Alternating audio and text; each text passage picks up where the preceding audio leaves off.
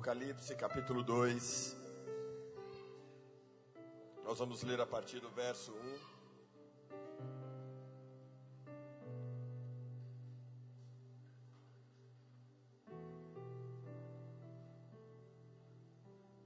Mesmo sentados. Diz assim a palavra do Senhor. Temos ali na projeção também. Ao anjo da igreja em Éfeso, escreva: Estas coisas diz aquele que conserva na mão direita as sete estrelas e que anda no meio dos sete candelabros de ouro. Conheço as suas obras que você tem realizado, tanto o seu esforço como a sua perseverança. Sei que você não pode suportar os homens maus e que pôs à prova os que se declaram apóstolos e não são, e descobriu que são mentirosos. Você tem perseverança e suportou provas por causa do meu nome sem esmorecer. Tenho, porém, contra você o seguinte: você abandonou o seu primeiro amor. Lembre-se, hoje onde você caiu, arrependa-se e volte à prática das primeiras obras. Senão você, se você não se arrepender, virei até você e tirarei o seu candelabro do, do lugar dele. Mas você tem a seu favor o fato de que odeia as obras dos nicolaítas, as quais eu também odeio.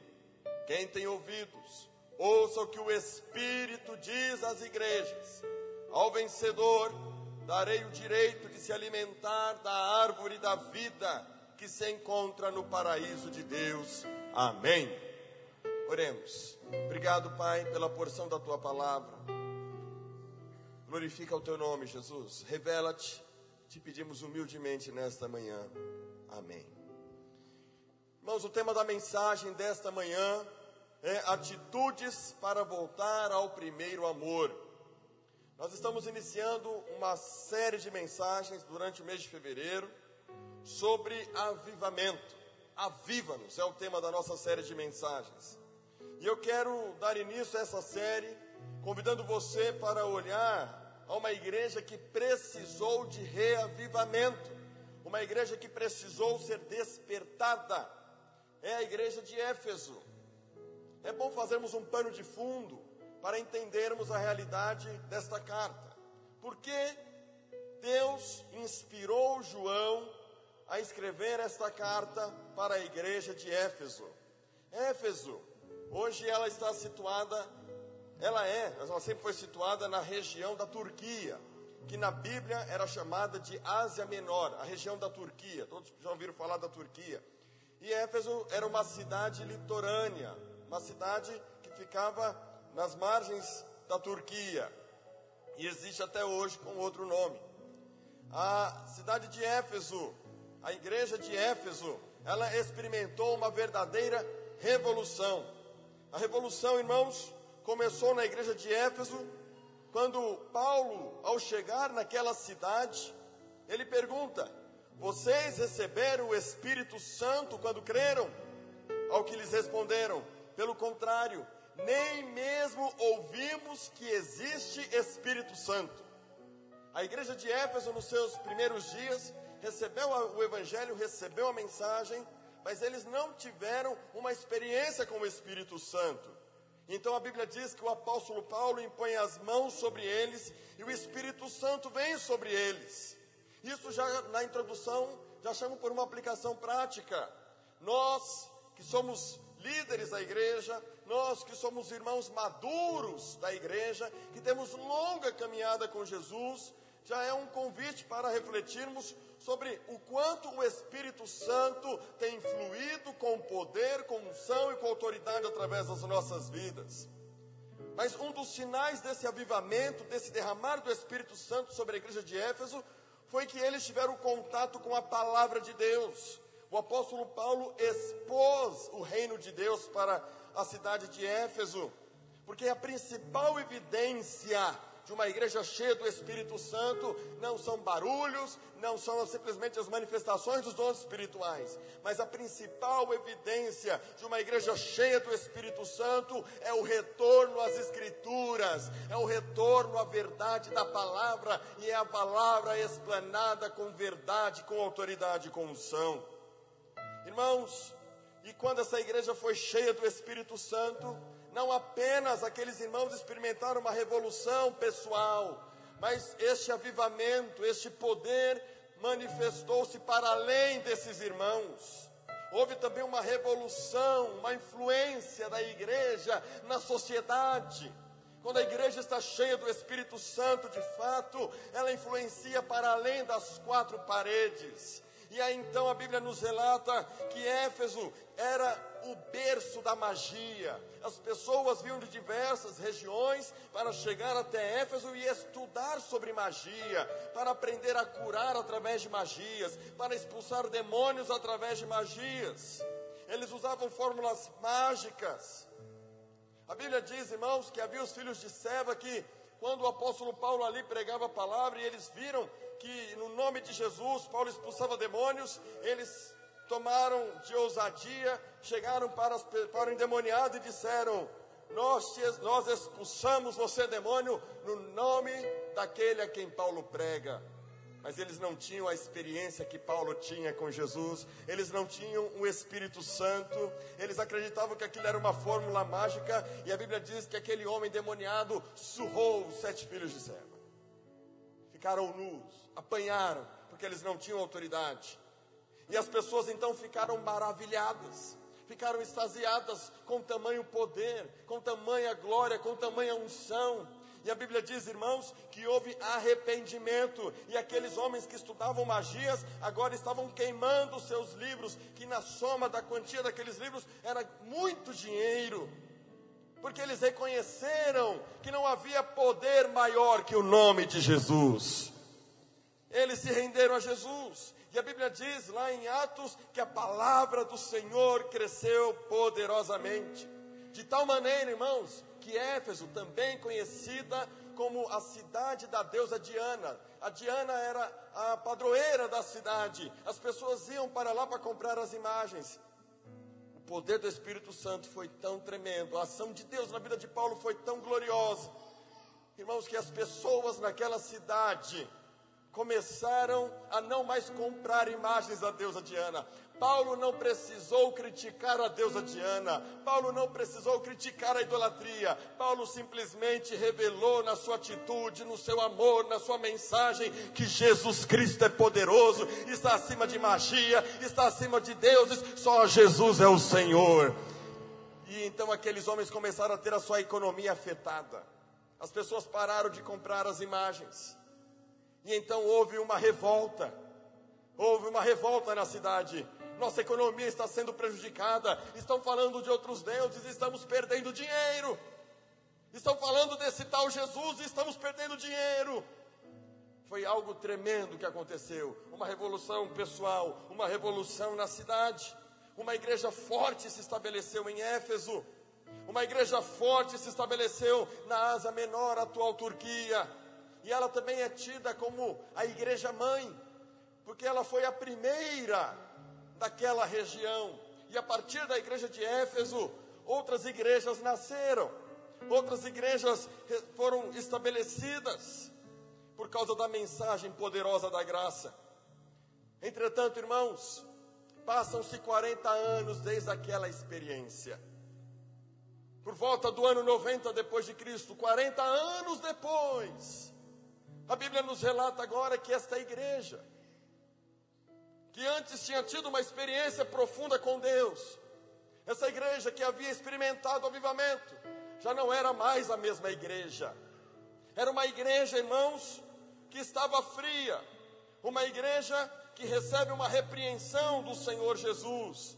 Aquela igreja que teve lindas experiências, agora está indiferente porque o contrário do amor, já que lá eles abandonaram o primeiro amor, é a indiferença. Eles fizeram concessões, eles negociaram. Aquela igreja, irmãos, ela é tida como uma igreja de muito conhecimento, mas agora ela não tinha tanta prática. Uma igreja que conhecia muito bem a verdade, mas tinha pouca vida. Uma igreja, irmãos, que tinha muito orgulho das suas experiências passadas, mas agora no presente não era mais humilde, perdeu o brilho da glória de Deus. É uma igreja que não admira mais o próprio dono da igreja, que é o Senhor Jesus. Assim era a igreja de Éfeso que perdeu o seu primeiro amor, a igreja que não tinha mais a mesma paixão, a igreja que não celebrava mais a vida de Deus, essa igreja foi desafiada por Jesus a resgatar o que ela havia perdido. E o que, que ela nos ensina sobre avivamento? O que, que ela nos ensina, irmãos, sobre resgatar esse amor, sobre voltar ao primeiro amor? E a palavra que Deus me deu para esta manhã, para este domingo, é que o Senhor quer resgatar o primeiro amor também na sua vida. O Senhor quer colocar paixão no seu coração. Ele quer que você volte a lembrar das suas experiências passadas e Ele quer te dar novas experiências. A glória do Senhor quer se manifestar neste lugar nesta manhã. Abra o teu coração, meu irmão. E a primeira verdade, a primeira atitude a primeira ação que essa igreja precisa ter para voltar ao primeiro amor está no versículo 1 que diz assim: Ao anjo da igreja em Éfeso escreva: Estas coisas diz aquele que conserva na mão direita as sete estrelas e anda no meio dos sete candeeiros de ouro. Primeira lição, irmãos, é que essa igreja precisa resgatar o senhorio de Cristo sobre a sua vida. Essa igreja precisa resgatar o senhorio de Cristo sobre a sua vida. Essa igreja precisa se submeter mais uma vez a Jesus. Irmãos, a cidade de Éfeso era uma cidade orgulhosa, era uma cidade muito conhecida, era a metrópole da Ásia, contava com aproximadamente 250 mil habitantes. Ela era proeminente, ela era superior, ela era a capital da região como uma cidade portuária, era importante rota comercial daquele tempo. Então ela era uma grande metrópole muito conhecida e as pessoas se orgulhavam da sua cidade, da sua história. E irmãos, esse espírito, esse orgulho entrou na igreja. E a igreja de Éfeso, tal qual a sua cidade, também foi uma igreja que se orgulhou de sua posição, não apenas por estar estabelecida na Ásia, naquela região da Ásia, mas também por ter arrogar para si o título de igreja mãe, a primeira igreja, a igreja mais forte, a maior, a mais bela. E o que isso fica em evidência para nós, irmãos? Fica para nós em evidência que essa igreja está autossuficiente. John Piper escreve em seu livro A Supremacia de Deus da Pregação o seguinte: A justiça de Deus é seu zelo resoluto pela exaltação de sua glória. O orgulho do homem é seu zelo resoluto pela exaltação de sua própria glória. E aqui nós temos um problema. O problema é que aquela igreja parou de exaltar a Jesus, parou de reconhecer que Jesus Cristo era Senhor e começou a olhar para suas habilidades começou a olhar para sua capacidade, começou a olhar para aquilo que ela era boa em fazer, pela sua história, pelo seu legado. Aquela igreja, irmãos, ela se auto-exaltava ao tirar os olhos de Cristo. E nós também podemos passar pelo mesmo problema, que é o problema do século 21. Mais uma vez, eu não tenho nada contra os coaches, eu apoio que você procure um coach, que ele te ajude. Mas eu quero te lembrar de uma coisa, meu irmão que não existe poder e não existe unção e não existe autoridade além do nome do Senhor Jesus. E o que te, o que te dá autoridade não é o você dizer para si próprio que você é capaz, que você pode, que você consegue. O que vai te dar autoridade não é você olhar para suas capacidades, olhar para o seu diploma, olhar para o seu, seu legado, para o seu passado, para suas construções. Não, o que te dá autoridade é reconhecer que antes você era perdido, mas Jesus te achou, te tornou filho, te colocou numa posição de autoridade, porque Ele é Senhor na tua vida. Ele tem que ser exaltado. A glória é só dele. A Ele toda honra, toda glória e todo louvor. Só Jesus. Só Jesus. Temos, irmãos, que trazer Jesus para a cadeira principal da nossa vida. Temos que trazer Jesus para o senhorio da nossa vida. Por isso que Jesus se revela para a igreja de Éfeso da seguinte maneira: Eu sou aquele que conserva na mão direita as sete estrelas. Quando Jesus vai se revelar às igrejas de as sete igrejas do Apocalipse, em todas as sete cartas, elas começam dizendo ao anjo da igreja tal, escreva. Diga ao anjo da igreja: Eu te conheço. Eu te conheço. Eu te conheço. Eu te conheço. Eu te conheço. Eu te conheço. Eu te conheço. Jesus está dizendo para você nessa manhã: Eu te conheço. Eu te conheço. Eu sei quem você é. Eu conheço o teu coração. Mas ele diz particularmente para a igreja de Éfeso: Eu sou aquele que conserva na mão direita. A mão direita, fazendo uma tipologia bíblica, representa a destra, a justiça de Deus. E ele está dizendo o seguinte: eu conservo, eu seguro, eu agarro tudo que acontece, tudo que vai acontecer. Eu não perdi a mão da história, eu sou o dono da igreja. Eu sou o dono da tua vida. Eu sou o Senhor da tua vida. Mas a igreja de Éfeso, irmão, se esqueceu por, alguns, por algum tempo. E a igreja de Éfeso passou a olhar para si, para suas habilidades, para sua justiça própria, para o seu merecimento. Ela parou de depender. Jesus destaca algumas qualidades dela. Diz aqui no versículo 3: Você tem perseverança, suportou provas por causa do meu nome, sem esmorecer você tem muito esforço, no versículo 2, com a sua perseverança. Você tem zelo doutrinário, você suportou os homens maus, você reconheceu que os falsos apóstolos eram mentirosos. Tudo isso são boas qualidades. Mas tem um problema: vocês perderam a paixão. Vocês se vangloriaram, se gabaram da sua perseverança, se gabaram das suas conquistas, se gabaram do seu zelo doutrinário, se gabaram da sua, das suas habilidades, da sua vaidade.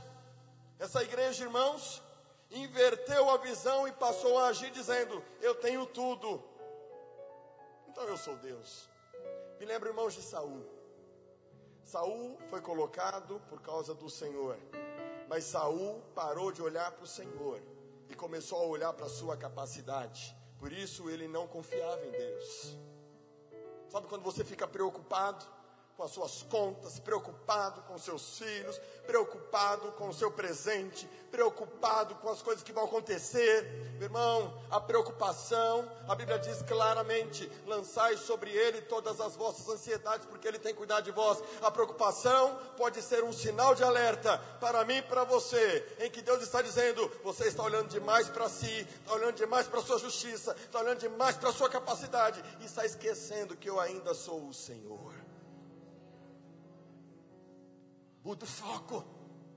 Mas há pessoas que ainda insistem em questionar a Deus.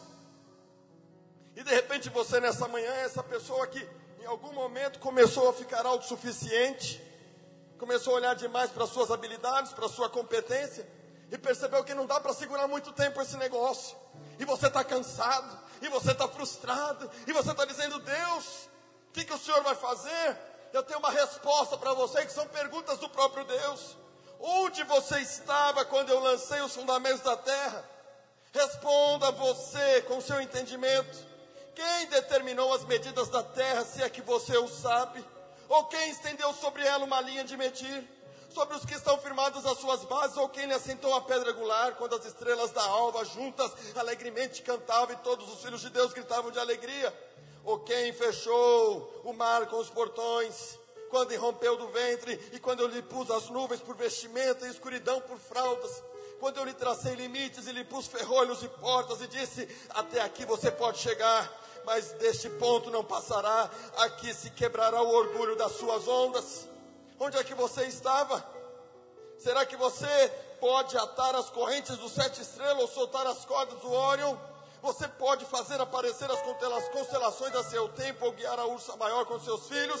Você conhece as leis que governam os céus e pode estabelecer a influência sobre a terra? Foi você que fez a si próprio no ventre da sua mãe? Foi você que abriu a porta quando você clamou e precisava de um emprego? Foi você que, quando orou e clamou a Deus por uma faculdade, Ele lhe deu condições? Foi você na força do seu braço? Não, meu irmão. Quem fez, quem fez, quem faz e quem fará é o mesmo ontem, é o mesmo hoje, é o mesmo eternamente. Aquieta o teu coração e reconheça que sem o Senhor você não é nada e você não é ninguém. Mas quando a gente coloca o nosso coração nas preocupações, quando a gente se atribula, quando a gente começa a olhar muito para nós, nós nos esfriamos do primeiro amor. Nos esquecemos que Ele ainda conserva na mão a nossa vida. Fala para o irmão: a sua vida está na mão direita do Senhor.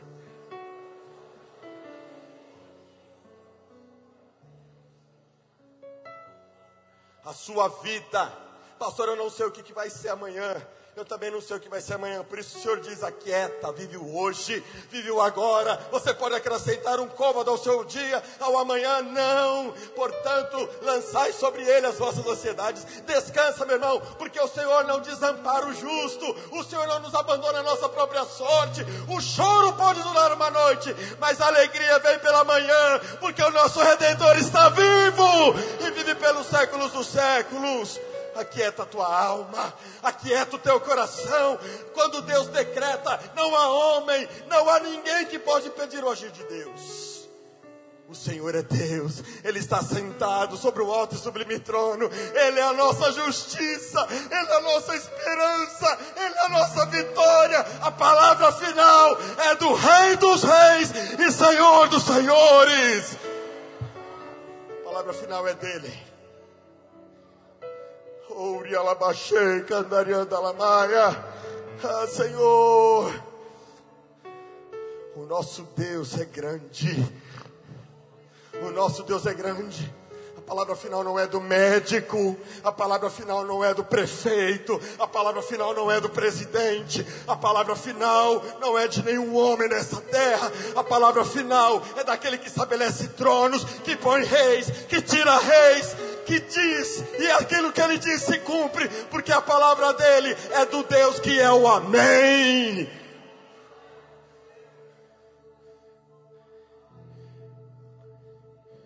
Aquieta. Não confie muito no seu diploma. Não confie muito nas suas capacidades. Porque isso pode trazer orgulho espiritual. E o orgulho espiritual pode tomar o lugar da nossa vida em que Jesus habita como Senhor. Ele é o dono da nossa vida, da nossa família, da nossa igreja. Cristo apenas, Cristo é o soberano. Por isso vai dizer: Não digas, pois, no teu coração, a minha força e o poder do meu braço me adquirir essas riquezas. Antes te lembrarás do Senhor teu Deus, porque é Ele quem te dá força para adquirires riquezas, para confirmar a sua aliança que, sob juramento, prometeu aos teus pais, como se vê hoje. Temos que dizer, como Davi, irmãos, como Davi, Deus Senhor, é o poder, a grandeza, a honra, a vitória, a majestade, porque teu é tudo quanto há nos céus e na terra. Teu Senhor é o reino e tu te exaltastes por chefe sobre todos. Riqueza e glória vem de ti tu dominas sobre tudo, na tua mão a força e poder, e contigo está o engrandecer. Você serve a nada mais, a nada menos que aquele que criou o universo sustenta as estrelas, que sustenta o sol, que sustenta a lua. Ora, se a lua não choca com a terra, se o mar não invade a terra, é porque Ele está no controle.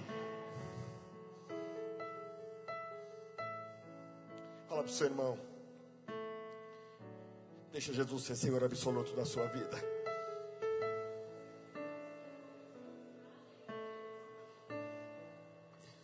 Meu irmão, ponha os olhos na cruz. Ponha os olhos na cruz.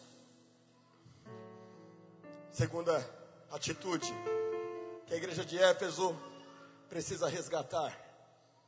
versículo 2 a 4 de Apocalipse,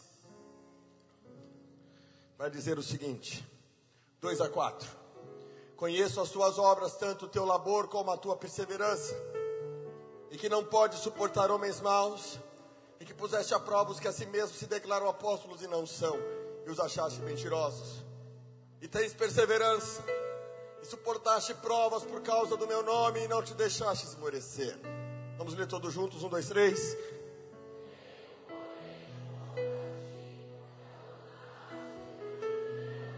A primeira atitude é resgatar o senhorio. A segunda atitude é resgatar o fervor e a paixão no coração. Irmãos, os crentes de Éfeso eram zelosos, eram sérios, eram atentos, sabiam separar o erro da verdade. Conforme vimos na introdução dessa mensagem, eles tiveram profundas experiências com Deus. Receberam a instrução de Priscila, de Áquila, de Paulo. Uma igreja sólida se estabeleceu em Éfeso, mas há uma queixa, uma dura queixa. Abandonou o primeiro amor. Veja que interessante. Quem está falando isso para a igreja? É o dono da igreja, é Jesus Cristo. Ele está dizendo para ela o seguinte: vocês são devidamente instruídos. Eu conheço a perseverança de vocês. Eu conheço a obra de vocês. Eu conheço o trabalho de vocês. Eu conheço o zelo que vocês têm. Eu conheço o zelo doutrinário que vocês têm. Mas vocês são insuficientes no amor. É isso que ele está falando para a igreja de Éfeso. Irmãos, no Apocalipse, a igreja ela é retratada como noiva. É o casamento que esperamos naquele dia que Jesus voltar. As bodas do cordeiro. E ele, como noivo, quer uma noiva apaixonada. Uma noiva que ama. Uma noiva que ama de verdade. Esse amor, irmãos, é manifestado em missão, é manifestado em evangelização, é manifestado em perdão, é manifestado em graça. Quando a igreja perde o amor, ela perde a sua relevância. Quando a igreja perde o amor, ela perde o fervor evangelístico e a paixão pelos perdidos. Por que que isso aconteceu, irmãos? Por causa da vaidade dessa igreja. A igreja se esqueceu de seu estado antes de Cristo. Naquela parábola, Jesus falando sobre o pecador que tinha uma dívida. Não sei se você se lembra dessa passagem que ele devia para o seu, o seu senhor devia para um homem rico. E quando ele chega para o seu senhor, o seu senhor diz: Olha, você vai ser preso, ou pagadinho ou vai ser preso. E aquele homem clama por misericórdia. E a Bíblia diz que o senhor daquele homem, aquele homem rico, perdoa a dívida dele. Mas aquele servo tinha um conservo. E quando aquele conservo se encontra com esse servo que havia recebido o perdão da sua dívida. Ele devia 500 reais para o seu senhor maior, né? O conservo devia 5 mil. Ele não perdoa. E ele lança o cara na prisão. Quando o chefe dele soube que ele pôs o conservo na cadeia por causa de dívida, ele falou: Você me devia e eu te perdoei. Por que você não fez o mesmo com ele? Agora você vai para a cadeia. Você não vai sair de lá enquanto não pagar tintim por tintim. E Jesus nos dá uma lição preciosa, irmãos. Jesus pergunta: Quem foi muito amado? Porque a quem muito amado é perdoado. Sabe quando que a gente começa a esfriar no primeiro amor? Quando a gente esquece o quão pecadores éramos e o quão gracioso Deus foi conosco. O amor começa a esfriar. Porque o amor, irmãos, é algo do caráter de Deus. Só podemos amá-lo porque ele nos amou primeiro. Só podemos amá-lo porque ele nos amou primeiro. E a quem muito amado, muito é perdoado. Se você não consegue perdoar mais, talvez o seu amor tenha se esfriado. Se você não consegue mais perdoar, se você não consegue manifestar mais misericórdia e ser juiz das pessoas, você talvez tenha se esquecido quem você era antes de Cristo. E isso esfria o amor. Tudo que ocorreu em Éfeso foi fruto da graça e do favor de Deus. Porque ela se esqueceu. Não adianta você ser um bom em teologia. Não adianta você ser uma pessoa doutada, ter conhecimento. Se você não tiver amor, para Deus não significa nada. Por isso Jesus dá uma palavra de repreensão para a igreja de Éfeso e diz: Olha, ou vocês voltam ao primeiro amor, ou eu vou remover vocês do, do candeeiro de vocês, eu vou tirar vocês da posição em que vocês estão, porque para Jesus não interessa nada disso, zelo, perseverança, se não tiver paixão. E a paixão nos faz desejar mais por Deus, nos leva a orar mais, nos leva a jejuar mais, nos leva, irmãos, a não nos acostumarmos, a não nos familiarizarmos a igreja de Éfeso se familiarizou, perdeu seu primeiro amor. Mas há uma terceira e última atitude para resgatar o primeiro amor. Versículo 5 diz assim: coloca para nós, versículo 5. Lembra-te, pois, de onde caíste, arrepende-te, volta à prática das primeiras obras. Se não venho a ti moverei do seu lugar o teu candeeiro, caso não te arrependas. Sabe qual é a terceira atitude que a gente tem que tomar para resgatar o primeiro amor? resgatar sua memória e experiências, voltando a agir por elas. Resgatar sua memória e experiências, voltando a agir por elas. Você não precisa ter título, você não precisa ter cargo, você não precisa ter nada disso para voltar a sentir o primeiro amor. Você precisa, na verdade, resgatar sua memória. A igreja de Éfeso, irmãos, presta atenção, 40 anos depois, ela já não tinha mais Priscila, ela já não tinha mais Áquila, ela não tinha mais Paulo, mas ela tinha Jesus. Você pode não ter mais aqui presente com você a pessoa que te amou e que te discipulou, mas você tem Jesus e Ele está vivo. Você pode não ter mais, no meu caso, não tenho mais o pastor Dori aqui comigo, não tenho mais o pastor Dominil aqui comigo, que me marcaram. Cada um está vivendo a sua vida agora, jubilado. Não temos mais a pastora Dalzira, que está lá nos Estados Unidos, que nos marcou profundamente em 98, 96, 97. Não temos mais o pastor Expedito, que também está jubilado. Não temos mais o pastor Silas Antunes, que foi o, funda fundador dessa igreja. Ele já está morto. Não temos mais John Wesley, ele morreu. Não temos mais Jonathan Edwards. Não temos mais esses avivalistas. Não temos mais, irmãos, os grandes homens do passado. Não temos mais Billy Graham, ele morreu. Não temos mais John Stott, ele morreu. Não temos mais, irmãos, Paulo.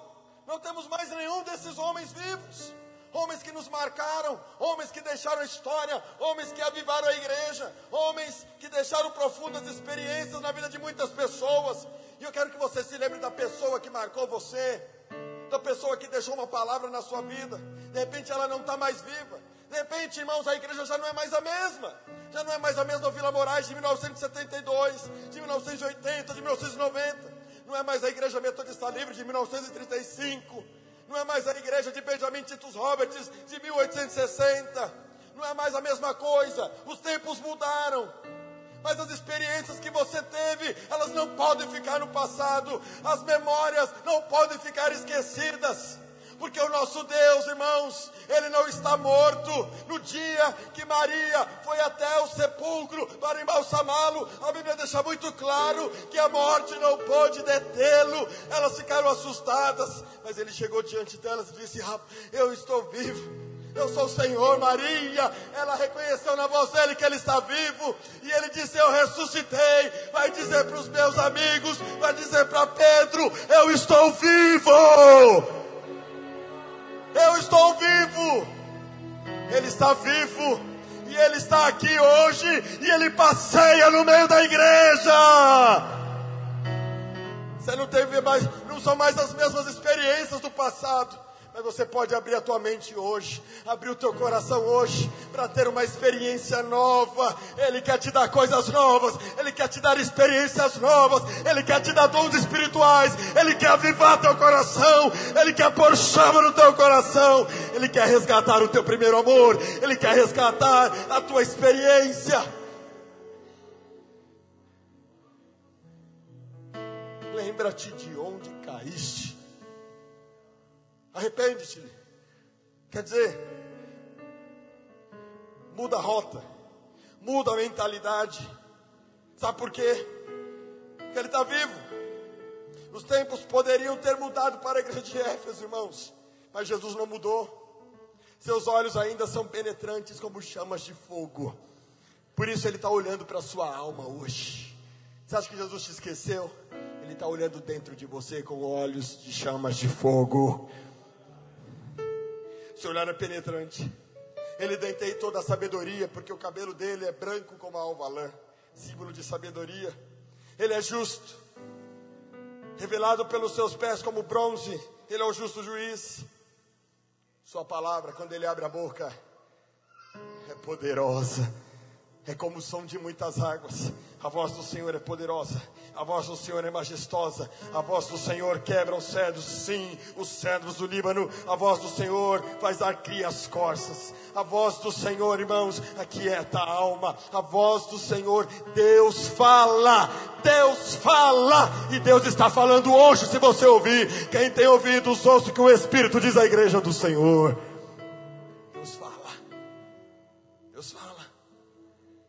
Você duvida da voz de Deus? Não duvide mais não. Muitas vezes deixamos que experiências ruins se acumulem em nosso coração, que está sobrepujado, irmãos, por memórias e experiências. Vai sobrepujando, aliás, as memórias e experiências que tivemos com Deus. A igreja, a cidade de Éfeso era uma cidade portuária, mas não era natural que ela se tornasse uma cidade portuária. Porque não era suficiente para os navios atracarem ali. Então eles tiveram que tirar muita areia, tiveram que fazer uma espécie de assoreamento, tiveram que tratar para que não houvesse assoreamento. Imagina, não era profundo o suficiente para navios grandes atracarem lá. Então todas as vezes eles tinham que tirar areia, tirar areia, tirar areia, tirar lixo, tirar, para que os navios pudessem transitar com tranquilidade ali. O assoreamento é o processo de acúmulo de detritos, areia, entulho e outros materiais que interferem no leito dos rios, impedindo de portar o seu volume de água, e aquilo atrapalhava. Então é necessário fazer limpeza. Não é por acaso que Jesus diz isso a eles. O que, que eles precisam fazer? Eles precisam resgatar o que se perdeu, voltar ao que era. Eu te pergunto nessa manhã: o porto da sua alma está assoreado, está cheio de terra, de areia, impedindo a livre manifestação do Espírito. No curso natural da vida, tudo tende a assorear nossa alma, irmãos. Mas eu tenho uma boa notícia para você. Jesus é o rio de vida. E hoje mesmo, você pode liberar a tua alma. Você pode liberar o teu coração. Porque é graça. Pastor, você vai assim, mas eu não mereço. É o que eu tenho falado há dois anos para vocês. Quem é que merece? Ninguém merece.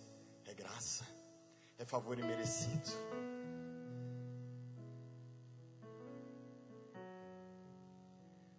O Senhor quer tirar essa sujeira. Quantos querem avivamento na sua vida? Existe algo que fica assoreando, que é o pecado. Fala para o seu irmão, seja radical com o pecado.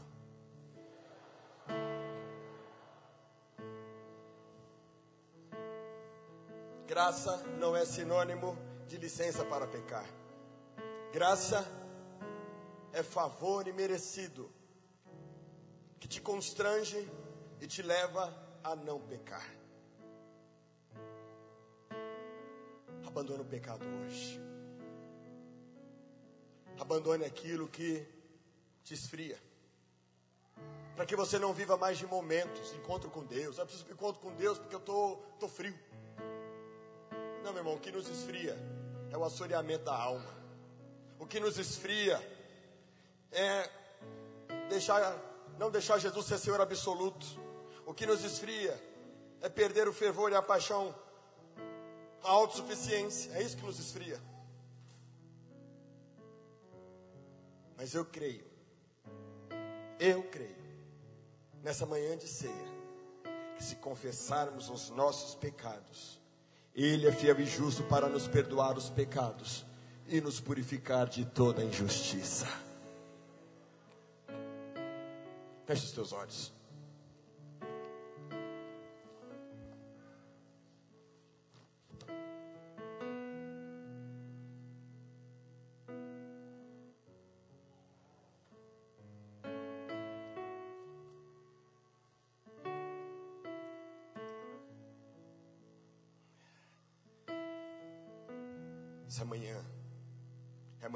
Avivamento. Amanhã, para você se arrepender e dizer: Senhor, me perdoa, porque eu tenho confiado demais em mim, tenho questionado demais a tua soberania, tenho duvidado da tua palavra. Você pode questionar, você pode ter dúvidas, mas você não pode deixar de crer. Porque a incredulidade nos afasta de Deus. A incredulidade esfria o coração. A incredulidade te leva para longe desse amor. É importante, nessa manhã, abandonar o pecado.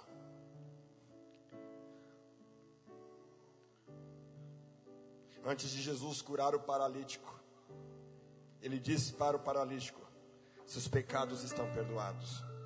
Porque ele viu fé para isso. Muita gente quer que Deus opere maravilhas em sua vida. Mas quer brincar com o pecado. Visitando algumas senhoras essa semana. Da nossa igreja. Uma delas falou com tanta autoridade. A gente estava conversando sobre a volta de Jesus. Ela falou com tanta autoridade. Pastor Rodrigo, nós estamos nos últimos dias. É tempo do povo parar de brincar, ser crente. É tempo do povo se voltar para a graça. É tempo de arrependimento. É tempo de deixarmos de sermos filhinhos que só olham para si, que depende muito dos outros, para nos tornarmos jovens guerreiros, conforme diz João, jovens espirituais, porque são fortes. A palavra de Deus permanece em vocês e vocês vencem o maligno. É tempo de nos tornarmos pais espirituais porque conhecemos a Deus. Deus quer se revelar a você. E esta manhã é manhã de quebrantamento, é manhã de renovo, é manhã de tomar atitudes no coração e na vida, e falar: Jesus, seja Senhor absoluto, porque tu conservas na mão direita a minha vida. É manhã para dizer: Senhor, reacende a paixão, o primeiro amor na minha vida. É manhã para dizer: Senhor, quero trazer à memória aquilo que me dá esperança.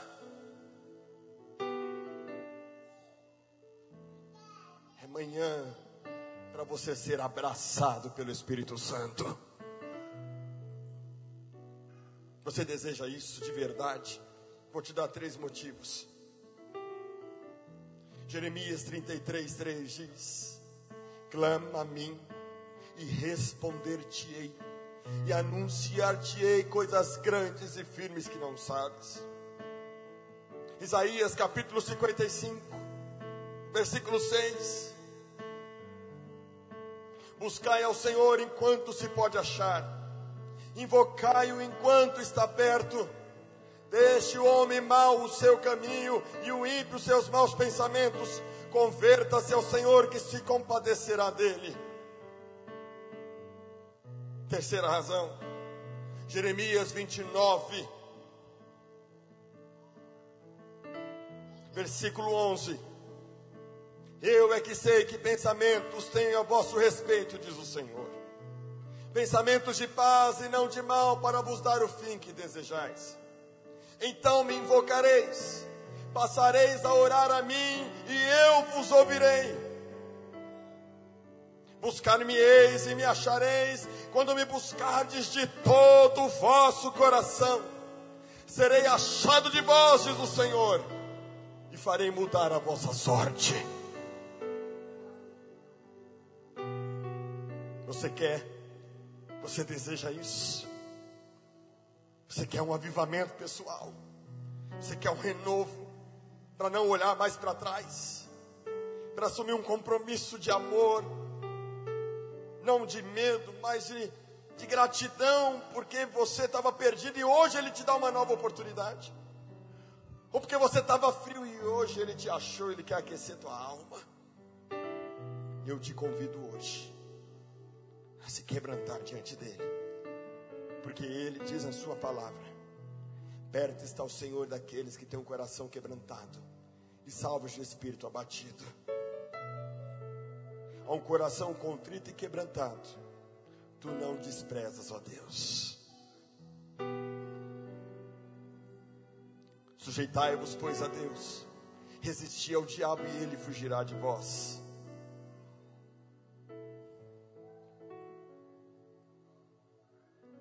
Você que é de ânimo dobre, aflinja-se, humilhe-se e chore na presença de Deus, porque Ele vai te exaltar.